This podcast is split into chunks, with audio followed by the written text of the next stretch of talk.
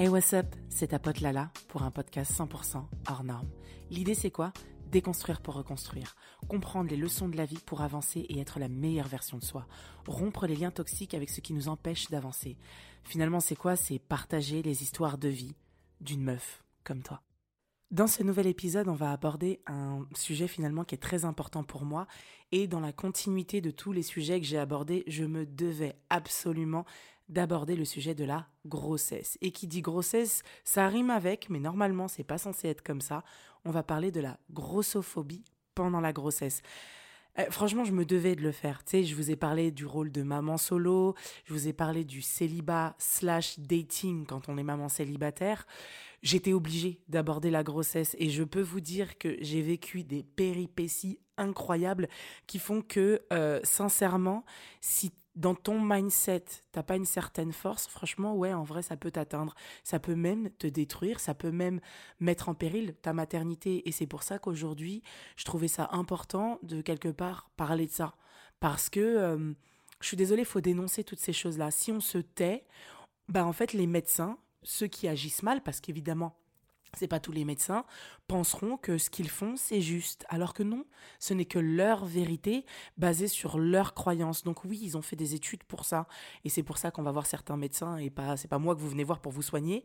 Mais ce que je veux dire par là, c'est que je pense qu'en tant qu'humains, ils ont aussi un devoir euh, d'être bienveillants. Et même si en soi, ils ont leur opinion sur la santé humaine, euh, malgré tout, je pense qu'il y a un tact, un certain tact, du moins, à avoir avec essentiellement les femmes enceintes qui accueillent la vie, qui ont les hormones en ébullition et qui du coup, euh, d'un point de vue, euh, bah, je sais pas, émotionnel, on est quand même relativement fragile. Moi, j'ai vécu deux grossesses complètement différentes, mais euh, la grossesse de Nia m'a permise de, justement, pour la grossesse de Senji, qui elle était une grossesse compliquée, bah, d'avoir déjà, on va dire, un entraînement face à certains médecins et du coup j'ai pris les bonnes décisions pour ma deuxième grossesse. Alors si on doit resituer un peu l'histoire, euh, donc je, tombe enceinte de Nia euh, en décembre 2011. Euh, donc j'étais absolument pas au courant que j'étais enceinte et tout, etc., etc. Ça faisait quelques années que j'essayais d'avoir un enfant et tout. Et, et, donc, du coup, je tombe enceinte. Donc là, j'en suis absolument ravie. C'est mon premier enfant. Tu sais, tu as un peu le rêve de voilà, c'est le fruit de notre amour et tout, etc., etc. Donc, t'es clairement saucé dans la sauce et voilà, enfin, je sais pas, sais, c'est un peu le rêve et l'aboutissement de beaucoup, beaucoup de couples que d'avoir un bébé. Voilà, le fruit de, notre amour, comme je l'ai dit juste avant. Et donc là, j'apprends que je suis enceinte et évidemment, bah, tu penses à premier écho, deuxième écho, tout ce truc que tu as envie de vivre, cette sensation incroyable que de porter la vie à l'intérieur de, de ton corps, tu vois. Alors il faut savoir un truc, c'est qu'à cette période-là, je n'étais pas du tout en paix avec moi-même remettons les choses dans leur contexte parce que je pense que c'est important de déjà vous donner les fondations même de l'état dans lequel j'étais. C'est-à-dire que euh, je vous ai déjà parlé de cette sensation de se trouver dégueulasse, moche, etc. etc. J'étais clairement dans cette phase. Ce n'est pas la lala d'aujourd'hui, c'est la lala d'avant. Et donc du coup, rajoute à ça que j'ai pas confiance en moi, je peux vous dire que les remarques que vous allez entendre n'ont pas euh, arrangé les choses en soi. Donc en fait, en gros, euh, j'apprends que je suis enceinte. Et là, bah, première échographie je me retrouve seule à ma première échographie. Et là, je, bah, je me suis dit, voilà, je vais prendre l'hôpital le plus proche de chez moi et euh, faire bah, justement, euh, me faire suivre directement par euh, un gynécologue sur place, puisque j'ai prévu d'accoucher dans cette, dans cette, dire dans cet hôtel, dans cet hôpital. Donc là, bah, on me donne, entre guillemets, un gynécologue par défaut, et, et voilà. Donc j'arrive à mon premier rendez-vous, je suis toute seule, donc déjà, bon, psychologiquement, j'étais un peu deg, et euh, d'être seule pour, euh, pour ce moment si symbolique. Et euh, je me retrouve face à ce mec. Alors, il faut savoir que moi, j'étais quelqu'un qui faisait beaucoup de microkystes ovariens à répétition. Et donc, tout ce qui était échographie vaginale, tu sais, avec le zizi en plastique, la caméra qu'on te rentre dans le vagin, j'avais l'habitude. Alors, c'est pas forcément que c'est une partie de plaisir, hein, c'est très désagréable pour celles qui ne l'ont pas vécu, mais je l'avais déjà vécu plusieurs fois, donc en soi, bon, voilà, c'est euh, vas-y, c'est la routine, bluff. Et, euh, donc du coup, euh, je rencontre ce fameux gynécologue, je me dis bon super, c'est lui qui va me suivre et tout, plutôt normal, pas un mec de ouf en mode genre hyper sympathique, mais pas désagréable non plus. Et donc là, évidemment, on consulte, on rentre dans le, le, cabinet pour faire l'échographie et tout, enfin dans la pièce. Et, et donc là, je m'installe, il me dit, ok, voilà, soulevez votre truc, enlevez votre culotte, machin. Je lui dis, ok. Et là, il prend la, la, la, sonde pour faire l'échographie euh, directement sur le ventre. Alors désolé, j'ai pas les termes, hein, je suis pas médecin, tu vois. Mais, euh, mais voilà, il prend euh, directement la sonde qu'on met sur le ventre, donc il me met le lubrifiant et tout, et il place la caméra sur mon ventre pour y aller directement. Par, par là. Donc là, je me dis trop bien, je vais pas me taper le zizi en plastoc. Génial. Franchement, j'étais trop contente. Et, et il est là, et puis je vois, il souffle, il fait. J'étais là, genre, ok, d'accord. Et là, il fait oh, je me dis, mais pourquoi il râle comme ça? C'est quoi son problème avec la vie, celui-là? Mais là, je le regarde comme ça, je me dis, euh, il veut quoi? Et, euh, et, tu sens qu'il n'est pas, il est pas heureux de vivre, hein, vraiment. Et là, je lui dis, tout va bien? Il me dit, ouais, mais. enfin, oui, tout va bien, mais moi, euh, moi, moi, je vois rien avec tout ce gras-là. Je lui dis, pardon? Il me dit, avec votre gras-là, je vois rien. Donc là, évidemment, ce qui se passe est juste sur. Je me dis, mais attends, j'ai vraiment entendu ce que j'ai entendu. Et je lui dis pardon et tout? Et il me dit euh, ouais ouais avec votre gras là je vois rien. On peut pas avoir autant de gras sur un ventre. Enfin c'est pas possible. Il va falloir faire un effort. Je dis mais euh, un effort de quoi? Je dis vous mettez pas le zizi en plastique? Il me dit non je suis désolé euh, moi j'ai pas à faire ça. Normalement je suis censé voir quelque chose. J'étais là genre ok d'accord mais vous voyez pas c'est ça? Il me dit non mais non avec tout ce gras moi je vois rien. Et je vous assure, alors autant j'ai la bouche, autant j'avais pas confiance en moi, rappelez-vous. Donc là, je le regarde, je dis, ok, je veux changer de gynéco. Il m'a dit pardon? J'ai dit oh, je veux changer, je veux, en fait je vous veux pas. Vous êtes, enfin vous êtes pas gentil en fait. Et euh, il me dit mais il m'a dit mais c'est pas moi le problème, c'est vous. J'ai dit bah ok, bah si c'est moi le problème, dans ce cas-là je veux être un vrai problème, je veux changer de gynécologue. Je dis je veux pas. Donc là je tape un scandale. Euh, le mec il dit non mais c'est pas comme ça que ça se passe. J'ai dit bah bien sûr que c'est comme ça que ça va se passer. J'ai dit moi je veux pas, je vous veux pas en fait on va changer de gynécologue. Il me dit non, non, euh, on va la faire en vaginal. J'ai dit on va rien faire en vaginal du tout. Je vous me laisser sortir et moi je veux vous, euh, vous je vous veux pas en fait. Je ne veux pas. Je dis c'est quoi que vous avez pas compris? Et euh, donc là, évidemment, je sors. On me dit, mais qu'est-ce qui se passe et tout, etc. etc. Et j'ai dit non. J'ai dit, moi, je veux pas être ce mec. Je dis, il est cinglé. Le gars, il me dit que j'ai trop de gras sur le bide et qu'il voit pas et tout. Et là, tu as la sage-femme qui me dit discrètement que en gros le mec euh, bah, de base euh, c'est pas un mec très bienveillant et qu'il est euh, légèrement grossophobe quoi légèrement et mais que le gars est légèrement grossophobe j'étais là genre what the fuck mais vas-y va là-bas en fait et et donc du coup je suis là je suis enceinte de mon premier enfant je suis trop contente et tout etc etc et le gars il me gâche ma journée ma première écho je me dis mais je vais le défoncer et au fond de moi tu sais il y a un truc qui me dit ouais mais en même temps c'est de ma faute il a raison j'ai trop de gras sur le ventre. Et donc oui, en effet, il a pas tort. Peut-être que c'est vraiment à cause de ça qu'il n'arrive pas à avoir mon bébé. Donc par conséquent, euh, je ne saurais même pas si mon enfant va bien parce que justement, j'ai trop de gras sur le ventre. Donc c'est moi le problème. Et vous voyez à chaque fois que je vous parle de l'importance de la parole. Tu sais, le dicton qui dit euh, tourne cette fois ta langue dans ta bouche avant de parler. Mais ce dicton, il est tellement puissant. Parce que en vrai, je vous jure l'importance des mots. On fera un podcast sur la loi de l'attraction. Il y a beaucoup de podcasts hein, qui nous attendent, vous et moi. Mais euh, on fera un podcast sur la loi de l'attraction parce que sincèrement, le pouvoir des mots, les mots que vous employez, soit dans la vie de quelqu'un ou pour vous-même. Je suis désolée aujourd'hui quand tu, tu dis à un enfant t'es bête, t'es bête, t'es bête, t'es bête. Bah, il finit par croire qu'il est bête. Et après un jour, vous vous dites mais pourquoi mon enfant il est comme ça, il a vrillé? Bah rappelle-toi que peut-être c'est toi l'impact principal tu vois. Donc, là, en l'occurrence, j'ai pas confiance en moi, je me remets en question. Je me dis, bon, vas-y, je demande à changer de service, enfin, à changer de service, non, à changer de gynécologue. Et on me donne la chef de service. Donc là, on me dit, bah écoute, voilà, c'est une femme, elle est la chef de service, tu vas voir, ça va bien se passer, enfin, vous allez voir, ça va bien se passer, etc., etc. Je me dis, bon, ok, génial.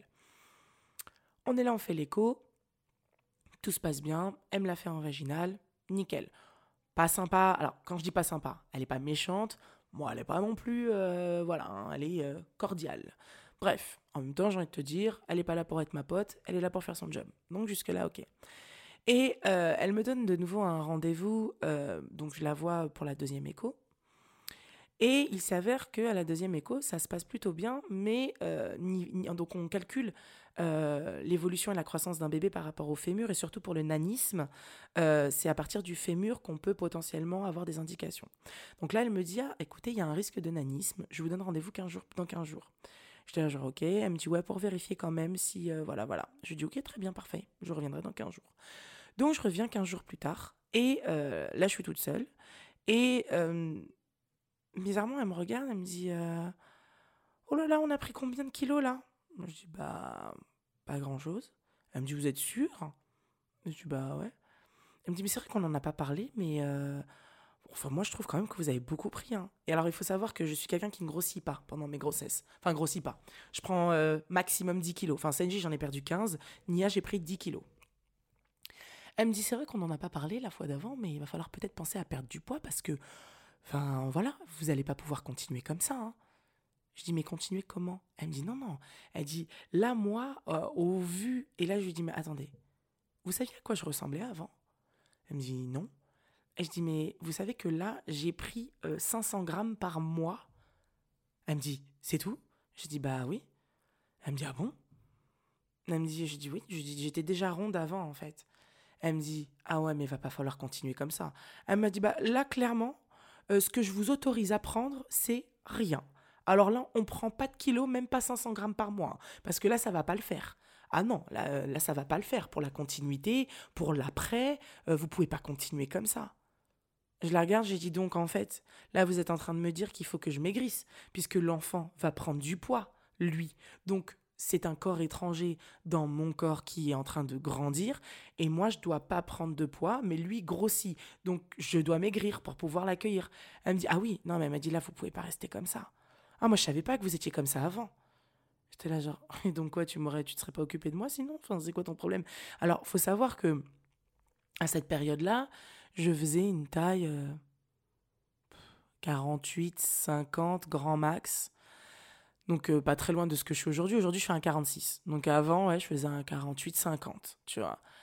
Et euh, j'étais là, genre, mais enfin, ils sont cinglés dans cet hôpital ou je vais me les faire un par un? Et je vous jure, je la regardais, je mais une absurdité. Et en même temps, comme je vous le disais, j'ai pas confiance en moi à ce moment-là. Donc elle arrive quand même à me remettre en question, à me dire, mais putain, est-ce que j'ai foiré quelque chose? Il y a un truc que j'ai pas compris, là, la Misaki je la regarde comme ça, je me dis ok. Donc elle me dit bon bah voilà, Nia a bien évolué, il n'y a pas de risque de nanisme. Au contraire, je pense que elle va être très grande puisque la croissance en 15 jours a été fulgurante. Donc je pense qu'elle va être très grande. Et en rigolant, je dis donc elle va prendre encore plus de place dans mon ventre. Elle dit je dis non mais c'est juste pour savoir parce que dit grand dit plus lourde aussi non? Elle me dit ah non mais quand même vraiment il faut pas exagérer. Et là elle me dit vous avez quand même envie d'une vie un peu plus longue que ça. Je dis un peu plus long que quoi? Je dis vous connaissez ma date de décès? Elle me dit non, mais bon quand même. Aujourd'hui, ça engendre pas mal de choses, pas mal de conséquences. Et je dis mais vous voyez quelqu'un en mauvaise santé devant vous là?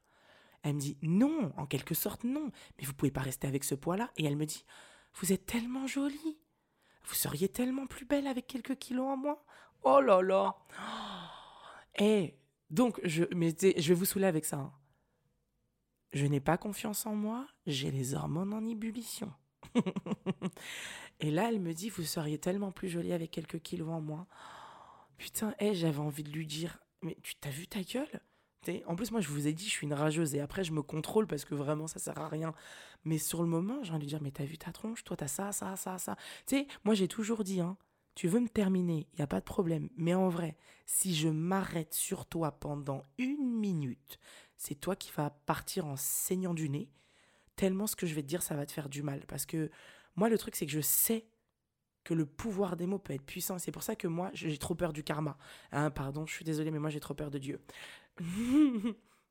C'est, il y a plein de gens hein, qui ont essayé, qui tentent encore aujourd'hui de me nuire, de mal parler de moi. Et franchement, à chaque fois, moi, je me dis, Seigneur, donne-leur la paix dans leur cœur. Donne-leur l'amour, parce que s'ils, avaient tout ça, ils penseraient pas à moi au quotidien, en fait. S'ils pensent à moi au quotidien, c'est qu'ils n'ont pas ces choses-là. Et je leur souhaite de les avoir. Je vais pas leur souhaiter du mal ou la diarrhée et trucs, même si ça, c'est un truc qu'on rigole entre nous, vous connaissez.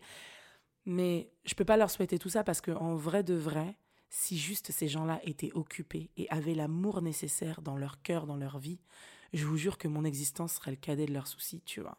Donc euh, c'est pour ça à ce moment-là, je me dis vas-y, tu sais quoi, je vais pas la terminer, même si en vrai j'en ai la capacité, l'opportunité, et en vrai tant que j'ai des yeux et une bouche, je peux constater et parler, mais ça sert à rien.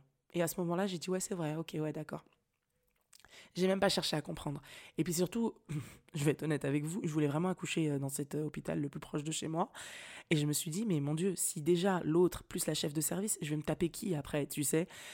Et donc, pour finalement, en plus, vous le savez très bien, euh, surtout de nos jours, pour celles qui ont accouché récemment, qu'on est suivi par un gynéco, mais que Dieu me pardonne, ils servent à rien du tout.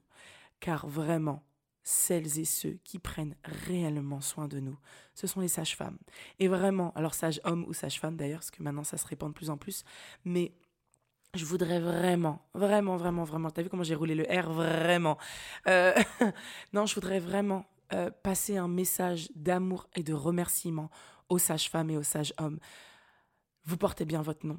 C'est vous qui mettez nos bébés au monde. C'est vous qui nous accompagnez. C'est vous qui êtes... Euh, qui avait appris la bienveillance, tu vois. Parce que à l'époque, t'as les sages-femmes qui préparaient le tout et t'as le gynéco qui disait Oh, bah quel bon jambon Mais en vrai, aujourd'hui, les gynécos ne sont même plus là. Ils sont même plus là, ils te font les consultes et ça s'arrête là. Et euh, en plus, euh, je vais vous raconter après la suite, mais moi, je n'ai décidé de me faire suivre que par des sages-femmes. C'est-à-dire que pour Senji, je n'ai eu aucun gynécologue. Alors évidemment, je ne mets pas tous les gynécologues dans le même panier. Il y a des gens qui font leur métier par passion, par envie. Je pense que tout le monde au début c'est par passion, tu vois. Et après ils ont été dégoûtés d'un truc, je sais pas quoi, certainement de leur ex qui a brisé leur cœur et du coup qui leur a fait perdre foi en l'humanité. Mais quoi qu'il en soit, je crois vraiment euh, en cette bonne intention que chacun avait peut-être au début. Mais c'est vrai que je suis jamais au grand jamais tomber sur une sage-femme, en tout cas moi personnellement, tomber sur une sage-femme qui n'a pas été bienveillante, qui ne m'a pas accompagnée, qui ne m'a pas aidée, qui, franchement, que ce soit pour Senji ou pour Nia. Et donc, du coup, j'accouche avec, euh, avec ces, ces deux sages-femmes. D'ailleurs, accouchement très drôle. J'ai perdu les os à 5 heures du matin. Alors, faut savoir que quand j'ai perdu les os, euh, ça faisait à peu près une semaine que j'avais un dégât des eaux. Donc à l'époque, j'habitais dans un appartement au rez-de-chaussée, dans un immeuble qui donnait sur un jardin. Donc ça veut dire que toute la canalisation passait en dernier par chez moi. Et donc du coup, vraiment, j'ai la merde, mais genre la merde, hein, qui, qui remontait des égouts. C'est-à-dire que mes toilettes et ma douche étaient remplies de caca et de caca. Le caca est remonté. Donc déjà chez moi, mon Dieu, j'habitais dans un studio, ça sentait la merde, mais vraiment. Et, euh, et donc du coup, je suis là tous les jours et tout. On était là en, essayant de déblayer, de d'essayer de déboucher les toilettes, puisque le problème c'était ça, c'est que comme tout remontait, il y avait le caca, le papier, tout ça, et ça bouchait nos chiottes. Et je vous jure, c'était une catastrophe. Et là, un des matins, enfin dans la nuit, je perds les os, 5 heures du matin. Et là, j'appelle la nana, donc c'est mon premier enfant. Je lui dis, ouais, j'ai perdu les os, comment je fais, je sais pas comment ça se passe et tout. Elle me dit, prenez une douche. J'étais là, genre, ouais, super. prenez une douche, prenez votre temps, tant que vous n'avez pas de contraction, voilà, machin truc, vous pouvez venir tranquillement sans vous prendre la tête. J'étais là, genre, ouais, ok, je peux pas prendre de douche. Donc là, je me retrouve à faire une toilette, au gants de toilette et tout, etc., etc. Alors que je suis là, j'ai perdu les os, j'avais qu'une envie, c'était de prendre une douche. Oh mon Dieu, j'étais deg, j'étais deg, mais j'étais deg. Et donc du coup, j'arrive à l'hôpital, on m'accueille et tout, etc., etc. Les contractions n'avaient pas encore réellement commencé, donc j'ai pu euh, être installée dans une chambre, prendre une douche dans une vraie salle de bain. Et, euh, et donc du coup, je suis là. Je commence à avoir des contractions aux alentours de 13 heures. Mais on m'avait tellement dit, ouais, tu vas voir, c'est un truc de ouf, c'est un truc de ouf, c'est un truc de ouf, que c'était gérable. Alors, il faut savoir que de base, je suis quand même quelqu'un qui a un, seuil de douleur très très haut. Vraiment, genre j'ai la peau dure, tu vois. Donc euh, je suis assez tenace face à la douleur. Et, euh, et tu vois, par exemple, je suis genre de meuf, je prends pas de doliprane, j'ai mal à la tête, je vais, je prends pas de doliprane, j'ai mal au ventre, je prends pas de doliprane. Vraiment, je vais attendre que vraiment ce soit insoutenable. Mais je me suis toujours dit, je ne veux pas prendre plein de médicaments parce que le jour où peut-être j'en aurais besoin, bah, je veux pas que mon corps soit habitué en fait. Donc je veux pas qu'il soit fragilisé ou dépendant d'un doliprane ou d'un efferalgan parce que je veux que le jour où j'en ai réellement besoin, euh, ou le jour où j'ai vraiment mal aux dents ou mal à la tête, et que je décide de prendre un doliprane, je veux qu'il soit efficace au bout de 5 minutes, quoi, et pas au bout de euh, genre 3 heures, et en plus au bout de 3 heures il a plus effet, enfin bref, tellement euh, le corps a l'habitude. Donc, euh, je suis là comme ça, puis je rigole et tout. Puis au bout d'un moment, aux alentours de, je sais pas, 18, 19 heures, là vraiment, ça commence à monter sur ma tête, tu vois. Je commence à me dire, ah ouais, putain, quand même, ça fait mal. Et, mais mon col s'ouvrait lentement et tout. Et en fait, d'un seul coup, en fait, on m'a emmené en salle de travail parce qu'on a dit, ah tiens, votre col est plutôt pas mal ouvert et tout. Et là, comme je rigolais, et c'est ça mon problème, c'est que votre pote, elle aime trop rire, et même rire nerveusement. Donc comme j'aimais rire, elle voyait que je rigolais. Donc elle dit, bon, ça va, bon, ça va, on va la laisser. Bah la madame Misaki, on va la laisser. Et là, à ce moment-là, j'entends deux meufs qui arrivent en urgence. Oui, elles arrivent en urgence, machin truc, accouchement en urgence. Et je les entends gueuler. À ce moment-là, je me dis, what the fuck? C'est quoi ce délire? Et je vous jure, on me dit non mais vous ça va aller, oh bah vous rigolez, c'est que tout va bien, bon bah on va aller accoucher les deux dames avant vous. J'étais là genre mais non, et là je commençais à avoir vraiment mal. Et je me dis voilà putain là là pourquoi tu rigoles? Donc vraiment ne rigolez pas trop. Parce que sinon on va vous faire attendre dans un coin. Et j'étais là genre mais là là pourquoi tu as rigolé? Regarde maintenant ils, ils te foutent dans une pièce, t'es là t'es obligé d'attendre et tout. Et j'étais là, j'avais trop le seum, j'avais trop la rage. Et, euh, et, je les entends gueuler. Et franchement, par contre, là, elles m'ont fait partir en crise d'angoisse. En fait, comme c'était mon premier enfant et mon premier accouchement et que je les entendais gueuler comme des je sais pas quoi, je me suis dit, ah, attendez, c'est ça accoucher? Mais moi, je veux plus, ça y est, je refuse. et là, à ce moment-là, je les entends gueuler, mais genre, et tu sais quoi? Elles me faisaient tellement peur que je mettais les doigts dans mes oreilles et je faisais la la la la la la la là là, là là là là là. On aurait dit une ouf. J'étais là, là là là là. Je voulais absolument pas les entendre. Elles me faisaient trop peur, les deux folles en train de crier dans leur truc. C'est vraiment ça que je ressentais sur le moment, tu vois. Alors qu'en vrai, euh, franchement, vaut mieux que tu cries. C'est pour exorciser. Mais. Euh, c'est surtout pour aller chercher la force parce que je vous assure que maman. Et euh, donc du coup, à ce moment-là, elles viennent me voir et là, elles me disent, oh là là, elle me dit Mais là, vous êtes sur le point d'accoucher Je dis Ouais, par contre, là, j'ai vraiment mal en fait. Elle me dit Ok. Elle me dit Par contre, je pense que la péridurale, euh, ça va pas être possible. Je dis Pourquoi? J'ai dit Parce qu'en fait, il faut savoir déjà qu'à la base, l'anesthésiste, je l'avais vu plusieurs fois. J'étais venue avec mes radios. Donc, moi, j'ai une très grosse scoliose. Et j'étais venue avec mes radios. Il m'avait dit hum, hum, Avec la scoliose péridurale, je suis pas sûre. J'étais là, genre Alors là, non. Non, ça fallait dire avant. Ça fallait dire avant. Moi, non. Non, j'ai pas prévu d'accoucher euh, en mode à l'ancienne. J'ai dit non, je veux la péridurale. J'ai dit ça va pas ou quoi? Je suis pas venu ici pour souffrir, les gars. Je suis venu pour souffrir, je sais, mais quand même. Et donc du coup, euh, il m'avait dit ouais non, on verra. Et là, la meuf, elle, donc elle me met les wads. elle vérifie mon col. Et, euh, et, donc, du coup, elle me, dit, elle me dit Ouais, non, là, par contre, je sais pas. Je vais quand même appeler l'anesthésiste en urgence. Vous avez de la chance, comme il y a eu les deux accouchements juste avant, il était pas loin, tu vois. Parce qu'elles, elles ont pas eu la péridurale. Je pense que c'est pour ça qu'elles ont crié comme ça. et, et, à ce moment-là, du coup, le gars était pas trop loin. Il vient et tout. Et là, il me dit Ah, franchement, c'est juste. Je dis Comment ça? Et en, en, fait, à partir d'une certaine ouverture du col, tu peux plus la péridurale parce que là, le bébé peut sortir à tout moment, tu vois. Et là, je lui dis non, non, s'il vous plaît, s'il vous plaît, s'il vous plaît. Il m'a dit on est limite. J'ai dit je m'en fous. Je le retiens, je ferme les jambes. J'ai dit alors là, je m'en fous, mais vous allez mettre la péridurale. J'ai dit ça va pas ou quoi? Donc là, il me met la péridurale. Bah, je vous jure, hein, il me l'a mise. Là, évidemment, ça soulage. Et à partir de ce moment-là, j'ai accouché pas longtemps après. Donc là, évidemment, place au travail, il faut bosser, meuf. Euh, alors franchement, sincèrement, j'ai eu des accouchements relativement nice, tu vois. C'est-à-dire que euh, voilà, Nia, j'ai poussé. Bon, par contre, Nia, c'était fatigant parce que euh, en fait, ce qui s'est passé, c'est que j'avais pas beaucoup de force. et il fallait pousser, pousser. Et en fait, à un moment donné, les sages-femmes, en fait, elles ont mis un peu d'huile pour faciliter le truc et tout, etc. Parce qu'elles voyaient que je poussais, mais elles voulaient faciliter un peu la chose. Sauf qu'en fait, bah, je rigolais nerveusement. C'est-à-dire que qu'est-ce qu'elle a fait ta pote là-là Pendant ce temps-là, elle a raconté des blagues. Donc là, j'étais en train de dire au père de mes enfants, purée, je dois ressembler à Boubou dans Dragon Ball Z, je dois être trop moche et tout. Et là, du coup, ça commence à rigoler, machin truc. Lui, il s'approche un peu plus. Je dis, non, non, non, non, non, tu vas pas aller voir les Champs-Élysées là-bas. Je dis, au bout, il y a la Tour Eiffel. Vas-y, tu sais quoi, va t'asseoir, va sur le côté. Tu restes à côté de mon épaule, mais tu vas certainement pas aller regarder ce qui se passe en bas. Sinon, après, tu vas plus jamais vouloir toucher. Donc, évidemment, ça, c'est ce que moi, je disais alors que j'avais des contractions en même temps. Donc là, tout le monde rigole, moi inclus. Sauf qu'en rigolant, bah, je la faisais remonter. Parce qu'en fait, tu contractes. Donc en contractant, et puis là, j'étais là, genre, ah mon Dieu, j'ai une contraction. Eh, laisse tomber. Non, mais c'était nimp. C'était nimp. Donc du coup, elles avaient mis un peu d'huile pour faciliter le passage. Sauf qu'en fait, en rigolant, la petite remontait. Et à un moment donné, Nia s'est enroulée autour de son cordon. Et, euh, et là, ils m'ont dit, par contre, madame, là, on arrête de rigoler. Il va falloir vraiment pousser parce que là, Nia s'est enroulée. Je dis comment ça? Elle me dit je vais devoir vous lui donner un petit coup de main. J'étais là genre un petit coup de quoi? Elle me dit un petit coup de main.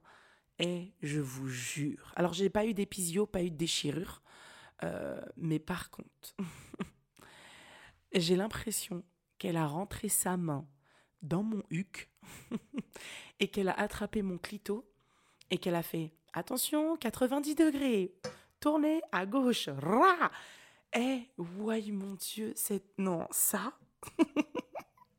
C'était atroce. Non, ce truc, cette sensation, je vous jure. En fait, j'ai l'impression qu'elle avait rentré ma, sa main dans mon huc et mon clito et qu'après, il fallait changer. Mais tout en restant dedans. Fallait mettre la main sur le clito, ou mettre mon cul devant. Enfin, je sais pas. En tout cas, il y avait un truc qui était pas normal. Et je vous assure que ça, j'ai vraiment souffert. Ah non, mon Dieu, j'ai vraiment souffert. Je me suis dit, mais c'est quoi ça? Ah ouais, non, non, non, non. Et euh, en plus, je me rappelle, j'ai dit, aïe, aïe, aïe, là j'ai mal, là j'ai mal, là j'ai mal. Là, je rigolais plus, je rigolais plus. Et là, du coup, Tania qui naît, c'était trop mignon. Ils étaient là, genre, oh, la préma. Tu voyais la tête de la préma, c'était un gros petit cochon. Elle était trop marrante. Et euh, d'ailleurs, quand on est arrivé, ils ont dit, on arrive avec la préma. Ils ont dit, elle est où la préma? Ils ont dit, ah, c'est elle. Elle a dit, ah, d'accord. Elle était préma, elle avait juste un mois d'avance. Un mois et, un mois et une semaine, je crois, d'avance. Elle avait rien d'une préma. Ça veut dire qu'à terme, les meufs, elles m'auraient explosé la schneck. Mais elles m'auraient démonté. Non mais vraiment. Parce qu'elle faisait 52 cm déjà. Donc euh, avec un mois et une semaine d'avance. Hein. D'accord? Merci, au revoir. 52 euh, cm pour 3 kg 100, je crois. Donc euh, non, à terme, elle m'aurait été... Mais quoi? Oh là là ah ouais, je pense que même dix ans plus tard, j'aurais pas marché droit. Enfin, cela dit, c'est faux parce que ma mère a accouché de mon petit frère. Écoute bien, c'était son accouchement le plus doux et agréable, d'accord? 4 kilos 975 ou 560 non non 4 kg 975 56 cm le boug il avait déjà 18 ans à la naissance non mais vraiment elle l'habillait avec du 3 mois c'était un un bébé balèze. Donc bon, je pense que dans la famille, on fait des gros bébés. En même temps, on a les gènes, hein, on est prusses, hein, les gars. Donc, euh, donc ouais, non, franchement, sincèrement, j'étais là genre, waouh. Donc t'es là, t'as ton bébé et tout. Et alors, moi, je vais être très honnête avec vous pour vous faire déculpabiliser un maximum. Euh, en fait, il s'est avéré que Nia, il lui donnait des compléments alimentaires puisqu'elle était préma. Donc, euh, il lui donnait le biberon dès la naissance, en plus de mon sein. Et, euh, et en fait, le premier, donc moi, j'ai de 5h du matin à 22h30, euh, j'avais pas dormi. J'étais éclatée, mais défoncée. Et franchement, j'ai accouché. Donc, tu rentres dans la chambre, il est minuit et demi, hein, d'accord? Il est minuit et demi, franchement, je j'en pouvais plus, je ne tenais plus. J'étais au bout du rouleau. Et là, elle me dit Qu'est-ce que vous voulez? Vous voulez qu'on vous la laisse ou qu'on la garde? J'ai dit Gardez-la. Alors là, on peut me eh, traiter-moi de mère indigne, j'en ai rien à faire. Hein. Sachez-le, ok, d'accord? Le jour où vous accoucherez, vous saurez. Parce que celles qui ont accouché, en général, elles vont se dire Non, non, je comprends. Mais moi, je préfère être hyper honnête. franchement, on va pas faire les, meufs ici, là, les grosses mythos et tout. Non, j'ai dit Gardez-la, je vais m'endormir, je vais pas me réveiller. Je vous jure, c'est la seule fois de ma vie où j'ai eu la sensation que j'allais mourir. En fait, je me suis dit J'ai tellement donné d'énergie, je pense que je vais mourir en fait. Je me suis dit, je vais mourir pendant la nuit et elle va pleurer, elle sera toute seule. Je préfère qu'elle reste avec les sages-femmes parce que je crois que je vais mourir. Vraiment, j'ai eu la sensation tellement fatiguée que vraiment, je me suis dit, je vais mourir. En fait, je vais m'endormir et ça va être trop bien et du coup, je vais pas vouloir me réveiller. Et euh, non, finalement, je me suis réveillée, tout allait bien. J'étais juste morte de fatigue, d'où l'expression. Et, euh, donc, du coup, elles l'ont gardée et le, lendemain, enfin, le lendemain, genre. Euh, 3, 4, 5 heures plus tard, hein, parce que le lendemain, elle vient de te réveiller à 3 heures du matin. Bonjour T'es là, genre quoi? Je viens voir si tout se passe bien. Frère, je, viens de, je viens de rentrer dans ma chambre. Non, non, c'était il y a 3 heures. Oui, bah il y a 3 heures, voilà, je viens de rentrer dans ma chambre. Donc, euh, je vous l'amène. Et franchement, j'avoue, elle était trop mignonne. Oh, Ni elle était trop mignonne. De toute façon, Sanji aussi, les deux, ils étaient trop marrants. Ils avaient des têtes trop drôles. Non, parce que on est d'accord que c'est moche, un bébé à la naissance. la vérité, c'est laid. C'est laid. Arrêtez, genre, non, mais le mien, il était trop beau. Il n'était pas beau. C'est juste que on t'a enclenché un truc dans ton cerveau qui fait que, tranquille. Moi, je suis désolée, les bébés, c'est moche. On dirait des yeux. Alors, je dis pas que les yeux, c'est moche, mais on dirait des vieux fripés, genre des petits monstres, des petits lézards. Et pourtant, franchement, hein, mes bébés n'étaient pas si moches que ça, bah, parce qu'ils étaient balèzes. Parce que quand c'est tout petit, ça fait limite un peu peur aussi, tu vois. Mais moi, ils étaient balèzes, donc euh, ils avaient déjà l'air de bébés qui avaient déjà une longueur d'avance sur les autres. Mais non, franchement, laisse tomber, tu vois. Bref, donc je suis là, je vois ma petite Nia d'amour et tout. Et puis là, tu tombes amoureuse. Tu tombes clairement amoureuse. Là, t'es réveillée déjà. Et, euh, et tu tombes amoureuse. Tu tombes amoureuse, c'est un sentiment incroyable, tu vois. Et donc, du coup, euh, je me retrouve à avoir ma première consultation peu de temps après pour, bah, tu sais, genre alors ça va, machin, les trucs, les machins, comment elle va ta chatte et tout, tu vois, avec la gynéco, donc la chef de service, et, et votre pote. J'arrive et elle me regarde, elle me dit Ah, comment ça va? Félicitations. Et là, elle était grave gentille. Je me suis dit Oh là là, qu'est-ce qui s'est passé? Elle a une nuit torride, ta pote, ou elle a découvert le womanizer? Parce que là, comment ça se fait qu'elle est sympa celle-là? Elle me dit bah, Comment allez-vous et tout, machin, truc et tout, etc. etc. Et elle me dit, bon, allez, on reprend le dossier, on le clôture, machin, machin. Elle me dit, bon, bah au total, on a pris que 10 kilos, c'est pas mal. je l'ai regardé, je dis, ouais, on a pris que 10 kilos. elle me dit, et là, là, vous en êtes où? Euh, Je dis, bah, alors, c'est vrai que j'avais pris 10 kilos, donc une fois que tu enlèves le bébé, le placenta et tout, franchement, euh, j'ai, enfin voilà. Donc là, je lui dis, bah écoutez, en vrai, il reste 2 kilos, quoi, tu vois. Elle me dit, ah, c'est tout et là, je la regarde, je me dis, mais putain, va pas me lâcher cette conne. Elle me dit, c'est tout? Elle me dit, non, par contre, faut perdre, faut perdre, faut perdre. Vous allez pas rester comme ça. Et là, elle sort son truc d'IMC, là. ma phobie. Et quand ils sortent ça, j'ai envie de les niquer parce que on dirait que la boîte de Pandore, tu sais, tu vois leur petite poche, tu vois leur, euh, leur veste, là, blanche, avec la petite poche. Dans cette petite poche, il y a des stylos et il y a le carrousel d'IMC. Elle sort son truc comme si elle sortait la boîte de Pandore, le Saint Graal, la Bible, la Torah, le Coran, tout ce que tu veux. Elle sort son truc comme ça, tellement fière d'elle. Elle me dit Bon, votre poids, votre taille. Et j'étais là, je l'ai regardée, je dis euh, Pour faire quoi? Elle me dit Bah, il faut savoir. Là, il faut savoir. Donc, on en est où? Obésité morbide euh, j'ai dit, ah oui, évidemment, morbide direct. J'étais là, genre, mais, mais c'est pas possible, elle va me lâcher cette conne. Tu au fond de moi, vraiment. Elle me dit, non, non, il, va, il faut savoir, faut savoir. Là, vous donnez le sein? Je dis, ouais. Elle me dit, bon, peut-être que ça va vous faire maigrir, ça. J'étais là, genre, mais pourquoi? Qu'est-ce qu'il y a? Elle bouffe la graisse aussi? Mais je me suis dit, mais c'est une blague?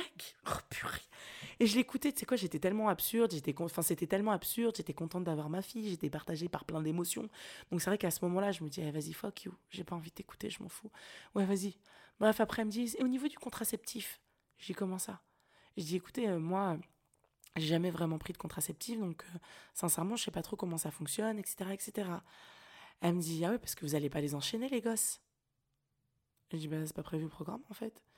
Elle me dit, non, je dis ça parce que, euh, voilà, en général, j'ai dit en général quoi Elle me dit non, non, non, non. Euh, tu sais, sur le moment, j'ai envie de lui dire quoi, j'ai une tête à faire des multigosses, multipasses, euh, et quand bien même, j'ai envie de te dire, je fais ce que je veux. Mais c'est quoi ce, ces a priori? Et franchement, mais un film, un film. Hein. Et donc, du coup, à ce moment-là, je lui dis non, non, euh, je voudrais bien une pilule, justement, ou un truc, un contraceptif. Moi, j'y connais rien, donc voilà.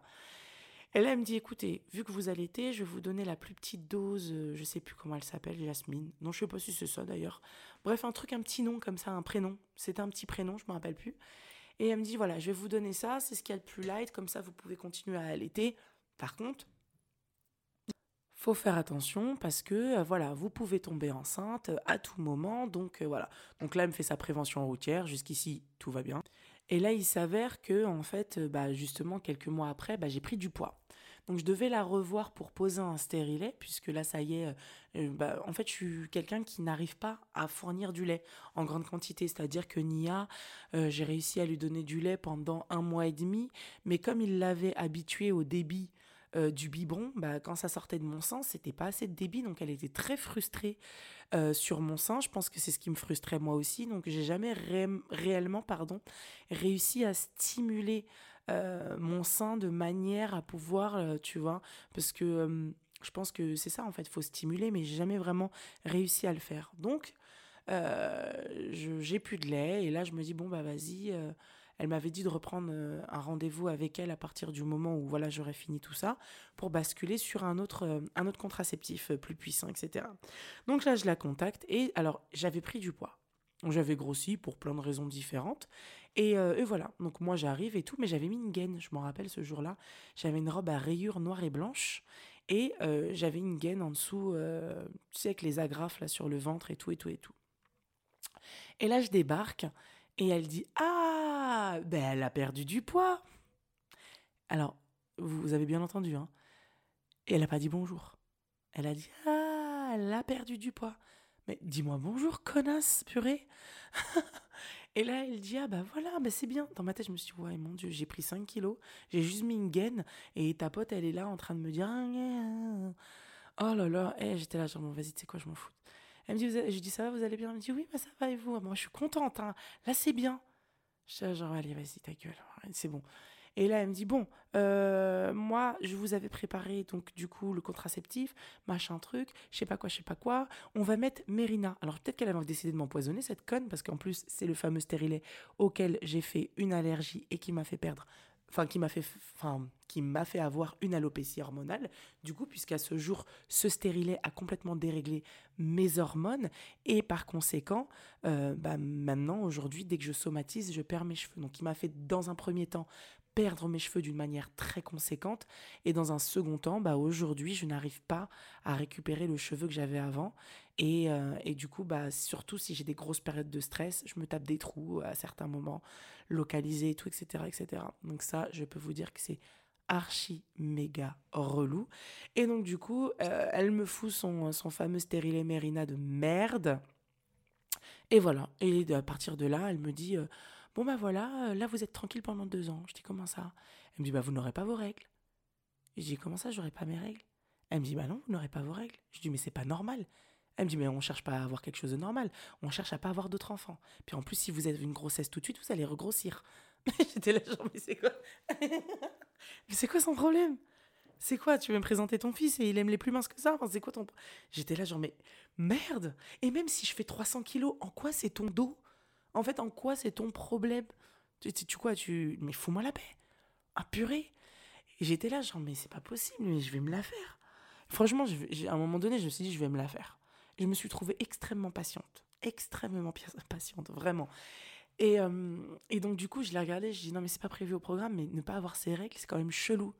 Elle me dit, ah, non, non, non, vous allez voir, c'est super. Donc, franchement, je pense sincèrement que cet hôpital était certainement en partenariat. Euh, genre en collab, placement de produits avec euh, cette, enfin, ce, cette marque pharmaceutique qui crée les, les stérilets Merina. Mais en tout cas, une belle daube, moi je vous le dis, et j'assume entièrement. Donc, moi, à titre personnel, et j'ai lu énormément d'articles sur le sujet, euh, et même l'autre jour, hein, je vous en ai parlé en story, j'ai reçu énormément de messages de nanas qui m'ont dit j'ai perdu mes cheveux aussi. Souvent, c'est en, lien avec les cheveux. Il y en a même qui ont été en dépression, mais beaucoup, beaucoup, c'est des liens en lien pardon, avec les cheveux. Donc, euh, je suis pas la seule et je suis bien rassurée. Et même, comme je le disais, j'ai lu pas mal d'articles où ils expliquent point par point, ingrédient par ingrédient, que en effet, euh, c'est pas ce qu'il y a de mieux. Donc moi, aujourd'hui, vu que beaucoup de pardon, beaucoup de contraceptifs sont hormonaux, bah, je suis un stérilet en cuivre. Donc voilà, c'est la seule solution que j'ai trouvée, parce que, comme dirait votre pote, j'ai pas forcément envie de repeupler la Terre. Hein. mais euh, voilà, donc euh, le stérilet en cuivre, pour l'instant, en tout cas, ça, ça, fonctionne très très bien. Ça fonctionne très très bien. Et euh, donc ça, c'est le premier point. Et alors là, du coup, évidemment, quand tu vis tout ça, tu dis, je ne referai pas la même erreur pour ma deuxième grossesse. Ah non, alors là, je tombe enceinte de Senji, c'est pas prévu, etc. Du jour au lendemain, j'apprends que je suis enceinte, je me dis, oh my gosh, comment je vais faire?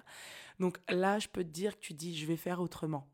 Donc là, en plus, rajoute à ça, évidemment, comme vous le savez, je me sépare, etc. etc. Donc psychologiquement, euh, j'ai une grossesse quand même extrêmement compliquée, euh, je subis énormément d'harcèlement et tout, etc. etc. Donc c'est vrai que c'était une grossesse vraiment très, très, très particulière.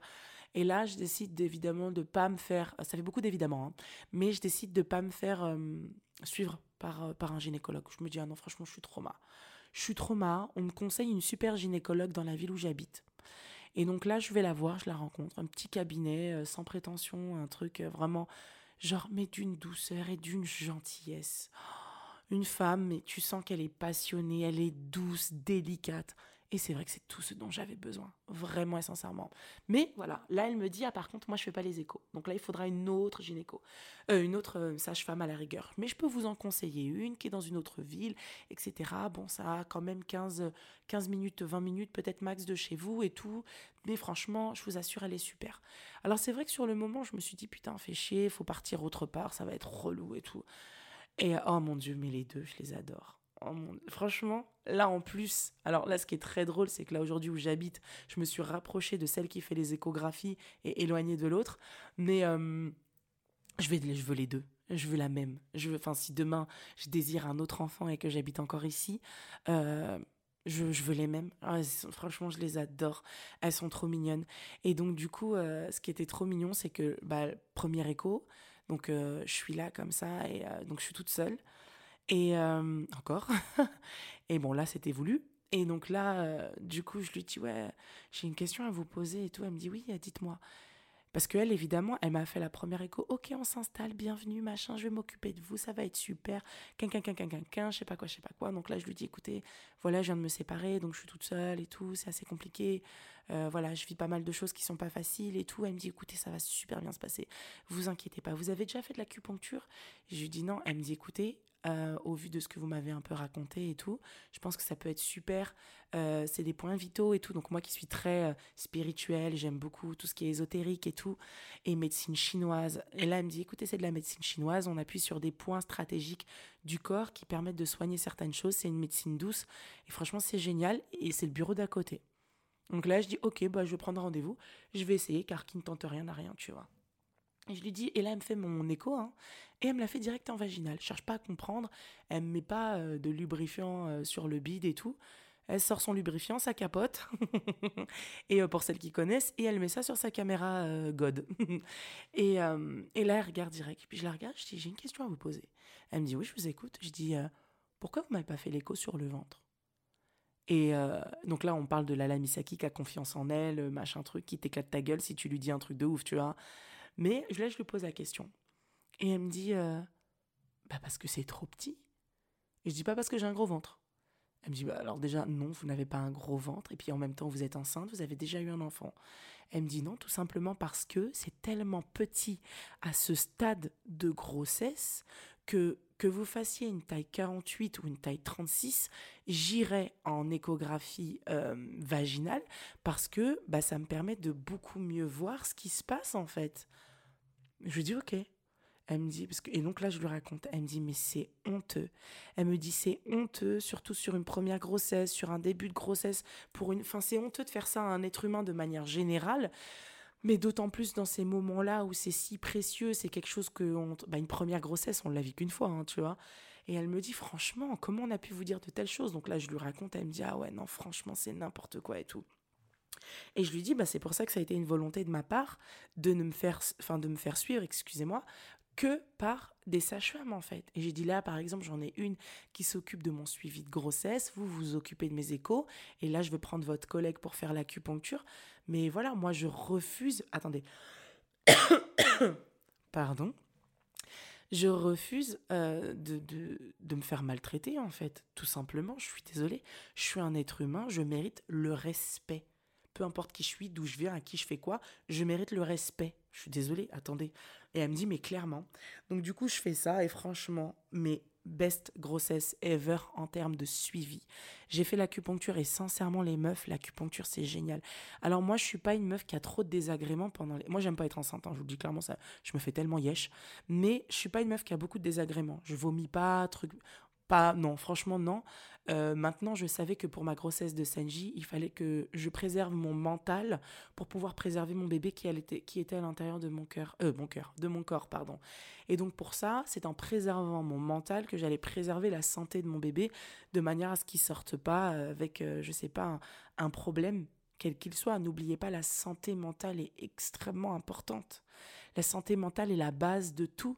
Vous pouvez être, enfin, en gros, tu peux être un champion du monde de je sais pas quoi, être à la tête d'une putain d'entreprise, d'être millionnaire, si tu n'as pas la santé mentale, tu peux canner.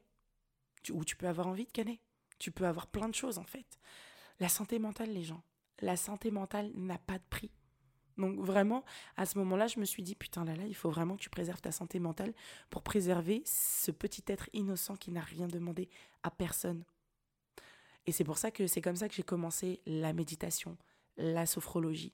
Donc tous les jours, si jamais, hein, je vous donne des petits tips, mais j'allais sur YouTube, je tapais méditation, sophrologie. Vous pouvez taper sophrologie femme enceinte. Ça vous donne des exercices, euh, hypnose, machin truc, euh, voilà, des méditations avant de dormir, etc. Donc j'ai beaucoup, euh, j'ai beaucoup fait de méditation slash prière aussi, tu vois avec aussi énormément d'affirmations positives, etc., etc. Vraiment, ça a beaucoup joué. Et l'acupuncture, donc j'avais quelques remontées acides, c'est le seul truc que j'avais comme désagrément. Et bah, franchement, j'en avais plus. Acupuncture, le mental acupuncture, c'était génial. En gros, elle t'écoute, qu'est-ce qui se passe, quels sont tes mots, M-A-U-X, hein, voilà, où est-ce que tu as mal, est-ce que tu as ceci, est-ce que tu machin, dans ta tête, comment ça se passe? Et là, tu lui dis tout, elle dit, ok, pim, pim, pim, ça fait pas mal du tout. Tu ne sens absolument rien. Alors si vous êtes sensible, regardez pas parce que ça peut être perturbant de voir des aiguilles plantées comme ça. Mais en vrai, je vous assure, euh, tranquille, tu vois. Et à ce moment-là, vraiment, à chaque fois que je sortais, alors j'ai jamais fumé ni bu, mais je me sentais high, tu sais, je me sentais bien dans un bien-être, euh, euh, tu sais, genre un peu perché, tu vois. Et vraiment, je me sentais vraiment high. Et franchement, ça faisait vraiment, vraiment, vraiment du bien. Donc, et je pense même que avec ou sans problème, je, je continuerai si j'ai jamais, si jamais j'ai une autre grossesse pour les petits désagréments, les petits trucs, tu vois, genre ah, j'ai mal au dos, j'ai voilà, bah, là comme je disais, des remontées acides et tout, bim direct. Et, et franchement, meilleur choix, meilleur meilleur choix de ma vie d'avoir fait ça directement comme ça en, en direct avec les sages-femmes. Et tu vois, là, pour le coup, j'ai raconté à la sage-femme euh, de mon suivi, pas celle des échographies, de mon suivi global, euh, bah justement euh, un peu la première grossesse, les péripéties, le stérilet, ce que ça m'avait engendré, la perte de cheveux. Elle m'a dit ah non, non, non. Elle m'a dit non, on va faire en sorte de... De toute façon, je lui ai dit, j'ai dit écoutez, là pour l'instant, j'ai pas besoin de contraceptif, je couche avec personne. Et franchement, j'ai envie de coucher avec personne et j'ai vraiment pas prévu. Elle me dit ouais mais les imprévus, j'ai dit alors écoutez, peut-être chez les autres, mais moi je me connais. Quand je vous dis que là, je vais coucher avec personne, j'ai pas besoin de stérilet ni de enfin j'ai pas besoin de contraceptif hein. elle me dit vous êtes sûr hein, vous savez on peut rencontrer quelqu'un je dis je me connais bah, j'avais raison hein, j'ai couché avec personne pendant très très longtemps parce que vraiment c'était bon, très très très longtemps d'ailleurs c'était le cadet de mes soucis c'était le cadet de mes soucis. C'est-à-dire que mon cœur était hermétiquement fermé. Genre hermétiquement fermé. J'étais là, genre niette, je veux pas aller tous vous faire enculer. Ah ouais, non, franchement, j'étais pas yimbe. J'avais pas envie et je le savais. Je voulais me focaliser sur mes enfants. En plus, j'en avais deux en charge de enfin mental, c'était énorme. Je me retrouvais toute seule, comme j'ai expliqué dans le podcast Maman Solo. Euh, non, franchement, ça, puis mon job, il fallait continuer à, à entretenir euh, bah, ce que je fais aujourd'hui tous les jours, tu vois. Donc franchement, non, non, c'était une épreuve, euh, la vérité, genre non, euh, pas le temps. Donc quand elle m'a dit ça, je lui ai dit franchement, vous inquiétez pas, j'ai pas besoin. la vérité, j'ai pas besoin. Et même si je craque, je vous jure, je vous aurais pas besoin, tu vois. Donc, donc bon, du coup, bah, il n'y a pas eu besoin. Et puis au bout d'un moment, bah, il y a eu besoin. Donc elle m'a suivi et elle me suit encore d'ailleurs. j'ai pris rendez-vous là N'oubliez pas de faire des frottis, s'il vous plaît, les meufs. Et euh, c'est pas parce que euh, il se passe rien, même si en ce moment il y a personne qui rentre dans votre temple, euh, allez faire des frottis, c'est hyper important. Tu vois là, moi ça fait à peu près deux ans. attends, deux ans j'ai mis le stérilet, je suis retournée la voir une fois et là je pense qu'il est grand temps que j'aille la voir. Ça fait un an quand même que j'ai pas mis les pieds là-bas. Donc là je me suis dit tiens, faut que je prenne rendez-vous. Donc j'ai pris rendez-vous et je vais aller faire vérifier tout ça, stérilet, tout, etc. Faire un petit frottis et tout. Franchement, il faut. faut le faire. Vaut mieux prévenir que guérir. Soyez pas hypochondriaque en vous disant non, mais si jamais. Non, ça c'est. Alors là, si tu veux t'attirer cette merde dans ta vie, c'est exactement le raisonnement que tu dois avoir, ma biche. Donc non, non, franchement, sincèrement, allez-y. Allez-y. Et puis si on trouve quelque chose, bah, ce sera le temps. Au moins, ce sera le moment de l'enlever. Sincèrement. Franchement, la vérité. Donc, euh, donc voilà. Et euh, donc là, tu prends ton téléphone. Même si tu m'écoutes et tu tapes le nom de ton gynéco ou de ta sage-femme. Moi, j'ai décidé de garder ma sage-femme et je suis trop contente pour le coup. Euh, j'ai gardé ma sage-femme et elle s'occupe de moi et c'est parfait. j'ai pas envie d'un gynéco. Même s'il y en a des super, et ça se trouve, vous avez un super gynéco, et voilà, tant que vous avez la super personne, tant mieux pour vous. Mais euh, moi, j'ai ma super sage-femme, et je veux la garder pour moi. Donc, euh, donc voilà, mais vraiment, sincèrement, faites le nécessaire. Là, j'ai un petit stérilet en cuivre, ça fait l'affaire, c'est sympa, c'est cool, et, et voilà. Mais je, vous jure, enfin, la grossophobie, quand tu es enceinte, c'est pas nécessaire. La grossophobie tout court n'est pas nécessaire, clairement. Mais surtout dans ce moment-là, c'est, enfin, à ce moment-là précis, c'est très, très épuisant. Et je me rappelle au tout début, euh, quand j'essayais d'avoir un enfant, à un moment donné, bah, tu vas voir si tout va bien. Donc j'avais fait des examens, tout se passait très très bien et etc. etc. Et euh, j'étais tombée sur un médecin. Bah justement, euh, c'est comme ça que j'ai été faire tous les examens, puisque ce premier médecin m'avait dit, et ça vous allez voir, c'est une dinguerie. Je finis par ça, c'est très bizarre, hein, mais j'avais oublié cette anecdote. En fait, il m'avait dit, mais vous êtes trop grosse, c'est pour ça que vous tombez pas enceinte. Alors il faut savoir qu'à l'époque, moi j'avais une pote euh, qui faisait à peu près 140, euh, peut-être 150 kilos, et qui tombait enceinte en un claquement de doigts. Hein. Elle couchait, elle était enceinte. Hein. J'étais là genre, what the fuck? Euh, et, je me disais, mais non, pas possible. Alors là, moi, je vous, donne un exemple. Vous allez voir si la meuf si la meuf est genre, euh, juste tu la regardes, je suis enceinte. donc, euh, donc ouais, et, et, ce gars, il me dit, mais c'est normal, avec le poids pareil, c'est pas possible, etc., etc. Vous pourrez jamais tomber enceinte. Je dis, mais attendez, je suis juste venue pour un rendez-vous de routine en vous disant, voilà, bah écoutez, je voudrais avoir un enfant, donc je voudrais faire un check-up pour savoir si tout se passe bien le gars me dit non, un gynécologue à Nantes. Il me dit ah non, non, non, ça va pas, ça va pas, vous êtes trop grosse, c'est pas possible et tout. Et alors là, évidemment, excusez ma naïveté, mais je vous assure que c'est. Alors, vous allez voir, hein, ça vient d'un autre monde, hein, ce que je vais vous raconter. Hein. Mais j'étais très naïve, vraiment très, très, très naïve. C'est-à-dire que j'étais assise, il s'est levé, il s'est mis derrière moi, il m'a dit Ok, euh, penchez-vous. Donc j'ai penché ma tête. Enfin, il m'a demandé de pencher ma nuque. Hein. Je penche ma nuque, il pousse mes cheveux et il regarde dans ma nuque. Il me dit Ah ouais, c'est bien ce que je pensais. Je dis De quoi? Il me dit Ah, diabète, diabète. Vous, vous êtes. Euh, ouais, vous allez avoir du diabète.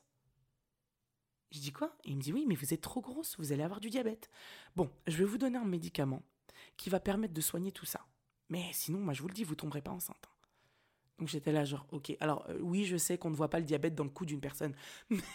j'étais très naïve. Pardonnez-moi. Et en fait, à ce moment-là, je me suis dit, what? Genre, j'ai le diabète? Et donc, il me donne euh, le fameux médicament. Et là, j'ai oublié le mot. Putain, à chaque fois, vous savez qu'à chaque fois que je raconte cette histoire à quelqu'un, j'oublie toujours le nom de ce médicament. Je ne sais pas si vous vous rappelez, à l'époque, il y avait une boîte euh, bleu de médicaments qu'on donnait aux gens diabétiques. Et on avait découvert que ça tuait les gens. Donc on avait enlevé euh, du marché cette euh, on avait enlevé du marché cette ce médicament. J'ai oublié bordel ce truc. Ah comment ça s'appelle?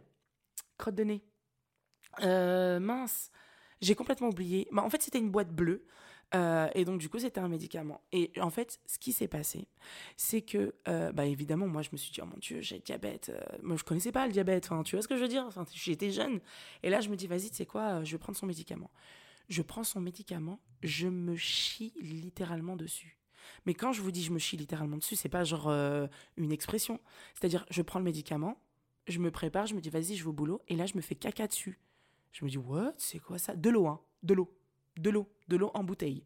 Je me dis, euh, ok, bon, euh, j'espère que ça va passer parce que je dois aller au taf. Et là, je m'habille, machin, truc, je commence à descendre les escaliers et là, je sens que, meuf, serre ton anus, il va falloir que tu retournes aux toilettes. Et là, je remonte chez moi en courant, encore de l'eau. Je me dis, putain, bah, je peux pas aller au, taf aujourd'hui, je dois avoir la gastro. Donc voilà, je suis là, machin, truc, machin, je reprends mon médoc le lendemain, encore. Je me dis, bon, gastro. Troisième jour, je reprends encore gastro. Je me dis, putain, mais cette gastro, elle s'arrête jamais. Et bizarrement, elle vient à des moments stratégiques au moment où je prends le médoc. Je me dis, tiens, c'est bizarre, tu vois. Je me dis, bon. Et je me dis, tiens, arrête le médicament et vois. J'arrête, pas de diarrhée. Je me dis, bon, ok. Un jour, deux jours. Je laisse passer, je reprends le médicament, diarrhée. Je me dis, putain, c'est le médicament qui me donne la chiasse. Je me dis, bon, bah, ça se trouve, le médicament, il correspond pas du tout à mon, à mon corps. Enfin, mon corps, il le gère pas. Et là, je vois le truc. Donc là, qu'est-ce que je fais? J'arrête de le prendre. Je me dis, ah, vas-y, fuck you, c'est bon, son truc euh, de diabétique, euh, fait chier. Enfin, je lui dirai quand ça va pas. Enfin, que ça va pas plutôt. Et je retourne le voir et un jour, pareil, je suis habillée différemment. Et il me dit Ah, bah voilà, vous avez perdu du poids, c'est bien, c'est super, comme ça vous allez pouvoir tomber enceinte. Alors le médicament, tout ça, ça va, vous le gérez bien? Et j'étais là, genre Ouais, ouais, ouais, ouais, ouais, ça va, je le gère bien. Lui, il était trop fier de lui. Mais en fait, c'était pour me faire perdre du poids. Parce que le truc, il me donnait tellement la chiasse que ça me faisait perdre du poids. Mais, mais gars, t'es cinglé ou quoi? Et en plus, le pire, c'est que vraiment, et sans, enfin, sans exagérer, euh, six mois plus tard, euh, on constate à la télé que le truc, donc moi au total je l'ai pris 3-4 jours, hein, d'accord? On constate à la télé que les gens meurent de ce médicament. Et je suis là genre, what the fuck? C'est une blague? Mais attends, donc ça veut dire j'aurais pu canner à cause de ce connard, parce qu'en plus j'ai même pas le problème qui va avec le médicament. Hein. Donc... Euh, Euh, et, donc, du coup, j'étais partie voir un médecin, me faire tester, machin. Alors, pas du tout diabétique, hein, ta pote, hein, évidemment. pas du tout diabétique. Et, euh, et, là, à ce moment-là, je me dis, tu vois, tu vois là, là. Et, et en fait, toi, bah, t'es jeune. C'est un médecin. C'est une vocation. C'est, je sais pas, c'est un, tout un cursus scolaire, une ambition. Je sais pas, c'est, enfin, c'est une carrière et tu, tu, tu, me racontes, tu me racontes des bullshit, pardon, j'arrive plus à parler, tu me racontes des bullshit parce que tu, à ton goût, je suis trop grosse et que pour toi, c'est la raison principale du fait que là, tout de suite, euh, j'aurai pas d'enfant, ça c'est sûr. Mais non, en fait, pas forcément. Alors oui, en effet, certaines personnes ont des complications dues à leur surpoids pour avoir des enfants. Oui, ok, d'accord. Mais c'était pas le cas. Et d'ailleurs, c'est ce qui m'a emmené après à faire tout un tas d'examens, euh, machin. Et je me rappelle, le mec, il est venu me voir, il me dit Pas de problème dans la tuyauterie. J'étais là, genre, je suis ravi. C'était donc euh, un examen pour voir si les trompes étaient, euh, bien en marche et tout. Et d'ailleurs, c'était un examen très, très désagréable.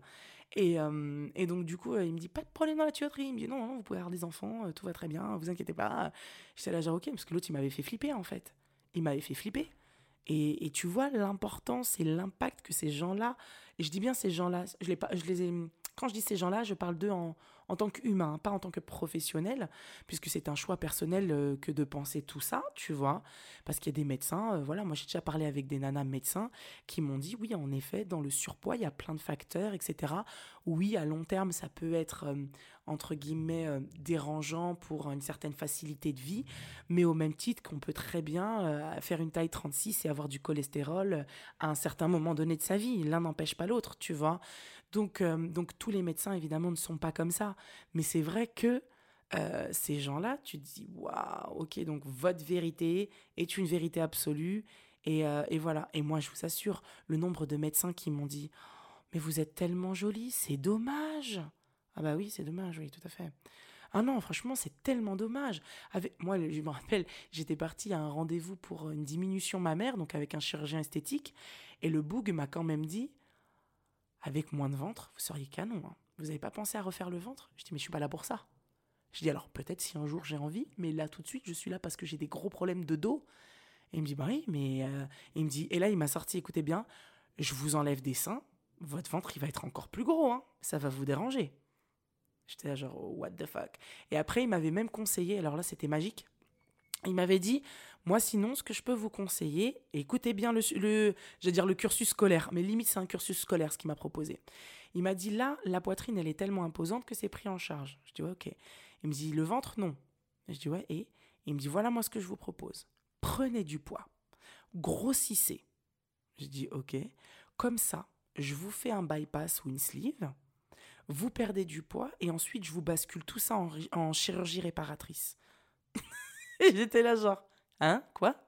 Il est malade? Et je vous jure. Et tu sais quoi? Je me suis dit, bon, vous savez quoi? Je vous rappelle, bonjour, je vous rappelle. Et j'ai pas diminué ma poitrine. J'étais là, genre, mais gars, en fait, t'es sérieux? T'as vraiment osé me dire une telle chose? Non, mais sérieux, les gars, c'est genre une maxi dinguerie. Et, ah putain, et vous vous rendez compte qu'on est à 58 minutes et 11 secondes? Non, vraiment, là, on a. On a, battu le record ou pas? Je sais plus, le dernier podcast, il était très long. Mais sachez que de toute façon, je pense que cet épisode-là aura une partie 2 il aura sincèrement une partie 2 parce que là, pour le coup, je vais faire un appel à témoins sur la page Instagram Dose de Love. Donc c'est D-O-S-E avec la lettre 2 L-O-V-E. Et euh, du coup, je vais faire un appel à témoins pour celles qui auraient subi aussi également de la grossophobie, ce qui nous permettra, voilà, vous viendrez en studio avec moi et vous raconterez votre histoire parce que je pense que je ne suis pas la seule à avoir vécu ça. J'ai été témoin de d'autres histoires, hein. sincèrement, j'ai été témoin de d'autres histoires maintenant, comme je n'ai pas forcément l'autorisation euh, des personnes pour en parler, enfin, c'est des personnes à qui je parle plus, donc je ne sais pas si elles m'autoriseraient à raconter leur histoire, tu vois, mais j'ai été témoin de d'autres dingueries et je vous assure que je pense que tant qu'on ne dénoncera pas tout cela, certains médecins euh, continueront à apporter leur vérité comme une vérité absolue. Parce que tu peux avoir ta vérité et c'est là où on peut avoir un débat et une conversation intéressante. Mais si dès lors tu veux me l'imposer, quitte à mettre ma santé en danger et me donner un médicament qui à la base est fait pour les diabétiques et en gros tu voulais me donner la chiasse pour que je perde du poids, enfin pour qu'en gros que tout ce que je mange disparaisse de mon corps très rapidement sans me faire perdre du poids, mais tu me mets en danger en fait. Tu me mets en danger par rapport à ta vérité. Et ça, c'est un truc de ouf quand même. Donc, vraiment, sincèrement, je ferai un appel à témoins sur Dose de Love. Quoi qu'il en soit, moi, je vous fais d'énormes bisous. Je vous remercie d'avoir écouté ce podcast. Euh, franchement, je, je vous love. Merci pour tout le soutien. Je suis trop, trop contente et trop fière que maintenant mon podcast soit disponible sur toutes les plateformes. Donc, peu importe que vous me cherchiez sur Deezer, Amazon, euh, sur Spotify, sur euh, Amazon Music, il y a sur Apple Podcast aussi et même sur des trucs indiens dont j'ignore le nom parce qu'il s'est même disponible là-bas. Euh, donc entre deux chansons de Bollywood, vous pouvez retrouver le podcast hors norme. Mais en tout cas, franchement, merci. Merci de me suivre de plus en plus, euh, voilà, d'être de plus en plus nombreuses. Merci pour tous vos témoignages et tous vos retours. Vraiment, je l'ai toujours dit, c'est un échange qu'on fait. C'est vous et moi.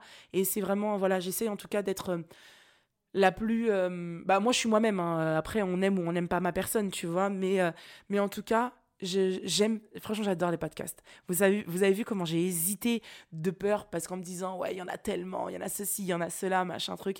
Et en vrai, je pense que j'avais un truc à dire. On a tous des choses à dire, mais euh, j'avais un truc cool à dire. Donc, euh, je trouve ça cool de partager des histoires. En tout cas, quand je vois vos retours, ça n'a pas de prix.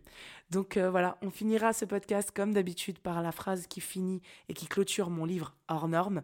On sait quand la vie commence, on ne sait pas quand elle se termine. Alors viens entre les deux, on écrit une histoire magnifique. Bye les meufs et les gars.